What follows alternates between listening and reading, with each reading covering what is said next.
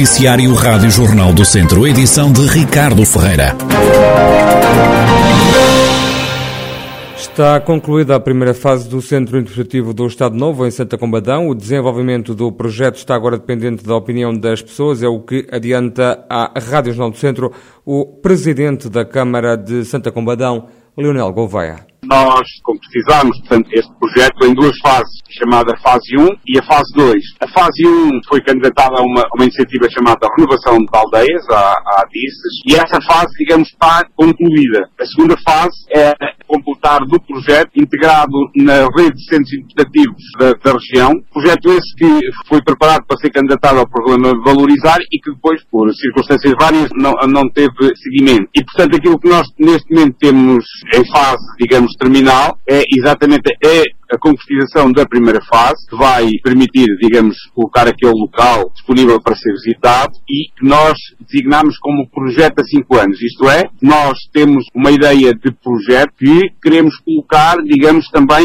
à validação e à opinião dos visitantes. E, portanto, é naturalmente isso que está em cima da mesa, que é a visita a todos os espaços, dizendo exatamente o que é que vamos fazer em cada um dos espaços, tendo neste momento também já algum, alguma componente museológica, mas ouvir exatamente aquilo que as pessoas pensam do projeto que nós vamos querer ter concretizado no final dos cinco anos. Leonel Gouveia garante que a segunda fase da obra também é para avançar. A segunda fase, uma vez que a rede de centros educativos não, não avançou, mas também não está parada, e aguardamos desenvolvimento relativamente a essa matéria, sendo certo que, ou, digamos, por iniciativa municipal ou por iniciativa intermunicipal, o completar, digamos, do centro educativo Estado Novo vai ser realizado. O autarca de Santa Combadão, Leonel Gouveia, a fazer o ponto de situação do Centro Interpretativo do Estado Novo que vai nascer na antiga Escola Salazar, no Vimieiro. Os produtores de ovelhas que dão origem ao queijo Serra da Estrela estão a viver de uma forma miserável. Quem o diz é o presidente da ANCOS, a Associação Nacional de Criadores de Ovinos da Serra da Estrela, Manuel Marques. Muito difícil, eu diria mesmo de uma forma miserável. E miserável porque hum, eh, aumentou tudo Aumentou, aumentaram as rações, aumentaram os adubos, aumentaram as sementes, aumentaram o gasóleo agrícola, aumentou tudo. E os produtos produzidos pelos, pelos pastores não aumentaram. A situação é cada vez mais complicada, também por isso o número de cabeças tem caído a pique de há sete anos para cá. E não, não estão, mas eh, não estão de uma forma significativa, obviamente. Mas basta dizer que reduzimos substancialmente o número de animais, 120 mil passou para 70 mil, portanto veja só Estou-me a referir a todos os animais. Uh, uh, animais daqueles que, que não fazem também dó. Uh, por isso mesmo, eles não estão numa expectativa.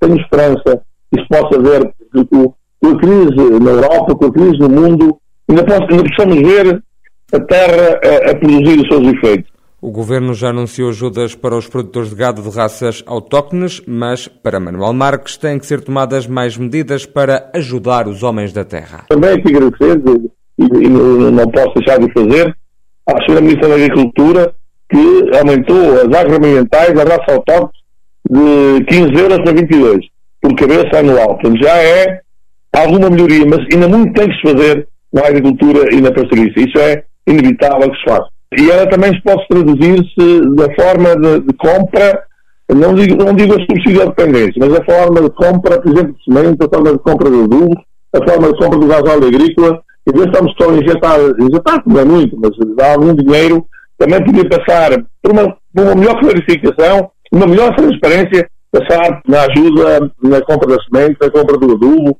na compra das rações e na compra do, do gasóleo. Isso era fundamental. Manuel Marques, presidente da ANCOS, a Associação Nacional de Criadores de Ovinos da Serra da Estrela, a reclamar mais ajudas do Poder Central para o setor. A comida servida nas escolas do Conselho de Viseu e que era alvo de críticas por parte dos pais e escolas foi retirada. O anúncio foi feito pelo vereador da Educação na Câmara Municipal, Pedro Ribeiro, na última reunião do Executivo Municipal. Relativamente às emendas e à alimentação nas nossas cantinas, os processos estão a ser todos polidos, ou seja, se havia um tipo de emenda que era uma emenda que os encarregados de educação já tinham identificado e as escolas também, que devia, não devia continuar a ser servida, foi retirada. Se havia situações uh, em que era, é necessário uma. Uh, uh, te, periodicamente uma ida dos serviços da educação, dos encarregados, dos serviços, dos serviços de educação, dos encarregados de educação às escolas, isso foi feito e está a ser feito com uma frequência de facto mensal. Em todas as visitas tenho feito às escolas, e é todas as semanas, tenho dito exatamente que não tem havido problemas também com a parte do, uh, do, facto da comida estar quente quando é servida, quando é feita num local e é servida do, noutro.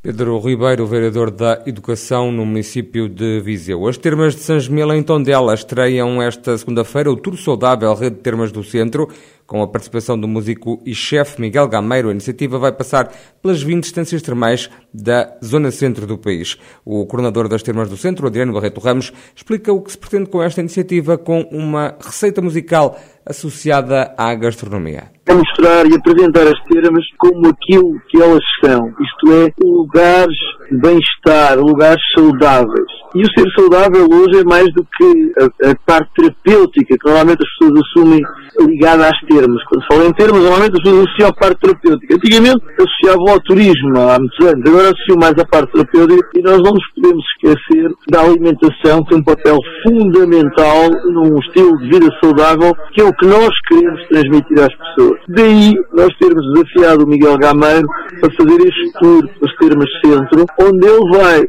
precisamente colher um ingrediente endógeno, um ingrediente habitualmente usado, típico dessa região, e vai usar na confecção de um prato específico. Esses pratos depois vão ficar, essas receitas vão ficar editadas, vão ficar disponíveis na internet e editadas num livro que todas as pessoas podem fazer download, não só os nossos clientes das termas, mas todas as pessoas vão poder fazer download dele.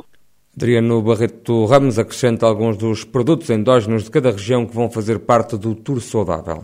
São muitos os produtos e os produtos são-nos recomendados a nós por cada uma das estâncias termais. Mas posso adiantar que vai desde o mel ao queijo. Nós estamos no, no centro, temos variedíssimos tipos de queijo, desde a beira baixa à beira alta, desde o queijo Serra da Estrela ao queijo amarelo. Temos imensos tipos de queijo. Ele vai usar, vai também usar cabrito, por exemplo. Irá conceder para nós um prato de cada uma dos sítios onde ele vai fazer esse show, esse, esse, esse workshop, esse, workshop de, de, de, gastronomia saudável e então vamos ficar com esses pratos, usando esses uh, produtos, vamos ficar com eles disponíveis, não só para as termas em questão, mas para todas as termas e para todas as pessoas que quiserem fazer download depois da nossa, do nosso site. Adriano Barreto Ramos, coordenador das Termas do Centro, que vai promover e organizar durante este mês de maio o evento Tour Saudável, com participação do músico e chefe Miguel Gameiro, que envolve as 20 estâncias termais da região centro. A iniciativa começa já hoje, segunda-feira, nas Termas de Sanjemil, em Tondela. No desporto, o Tondela joga esta noite com o Passos de Ferreira, numa partida que encerra a jornada 32 da Primeira Liga de Futebol. Na antevisão do jogo, o treinador dos tondelenses disse que sentiu a equipa bem durante a semana e com o foco para a deslocação à capital do móvel. O técnico acrescentou que a equipa sabe o que tem que fazer a nível individual e coletivo para enfrentar o adversário. O apito inicial da partida está marcado para as 8 e um quarto da noite no estádio Capital do Móvel. O Ferreira Daves levou a melhor sobre o Castro Daire no derby do Distrito, disputado ontem para a quinta jornada da fase de manutenção Série 6 do Campeonato de Portugal. A jogar em casa, o conjunto do Conselho de Sátão bateu os visitantes por uma bola a zero. Quando falta apenas uma jornada para o final do campeonato, o Castro Daire segue no comando da série com 10 pontos, mais um que o segundo classificado, o União 1919. O Ferreira Daves é terceiro classificado com 8 pontos. O Gouveia está na última posição, ainda não pontuou. Ferreira Daves e Gouveia estão na zona de despromoção aos distritais.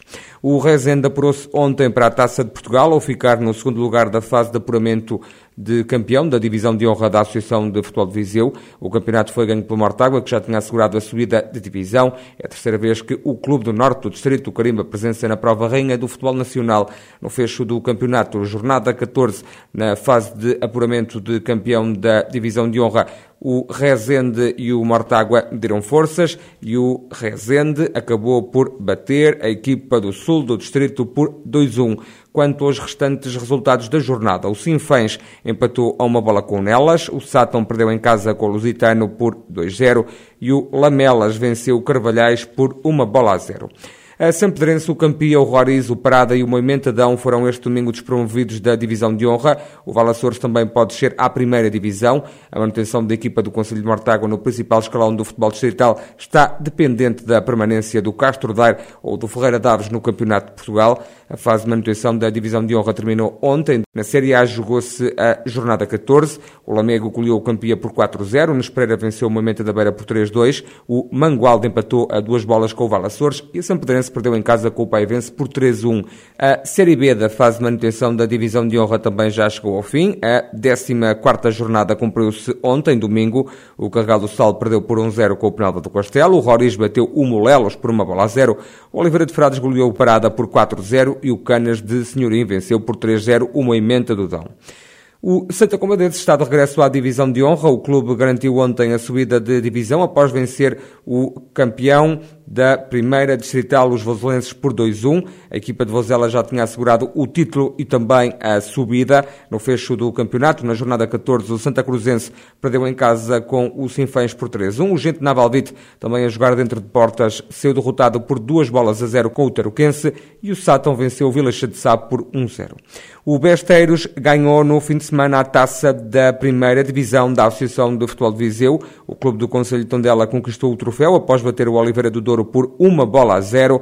Com vitória alcançada no fim de semana, o Besteiros ganhou acesso direto aos quartos de final da Taça de Sócios de Mérito da Associação de Futebol de Viseu.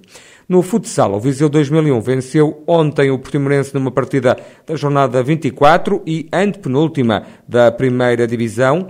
O encontro disputado no Desportivo Cidade de Viseu acabou com a vitória da equipa da casa por 4-3. Com este triunfo, o clube orientado por Paulo Fernandes subiu um lugar na tabela, é agora décimo classificado, tem 26 pontos, menos um que o adversário de ontem. O ABC de Nelas foi no sábado a casa do Brunhosa ganhar. O encontro disputado no pavilhão Ginásio Brunhosa terminou com o resultado final de 5-1. A partida contou para a 17ª jornada da fase subida da 2 Divisão Nacional de Futsal. Faltam 5 rondas para o final do campeonato. Os nelenses ocupam a sétima posição da tabela com 19 pontos. Encontram-se a 19 pontos do líder do campeonato, Caxinas. E a Druzilo Lopes venceu o Rally de Martágua, competição que aconteceu na sexta-feira e no sábado e que contou com um recorde de participantes, mais de 50 pilotos, ao volante de um Mitsubishi Lancer, a dupla Adruzilo Lopes, Paulo Leones foi a grande vencedora, ficando o pódio completo com as duplas Fernando Teutónio Luís Morgadinho e Fernando Pérez José Pedro Silva.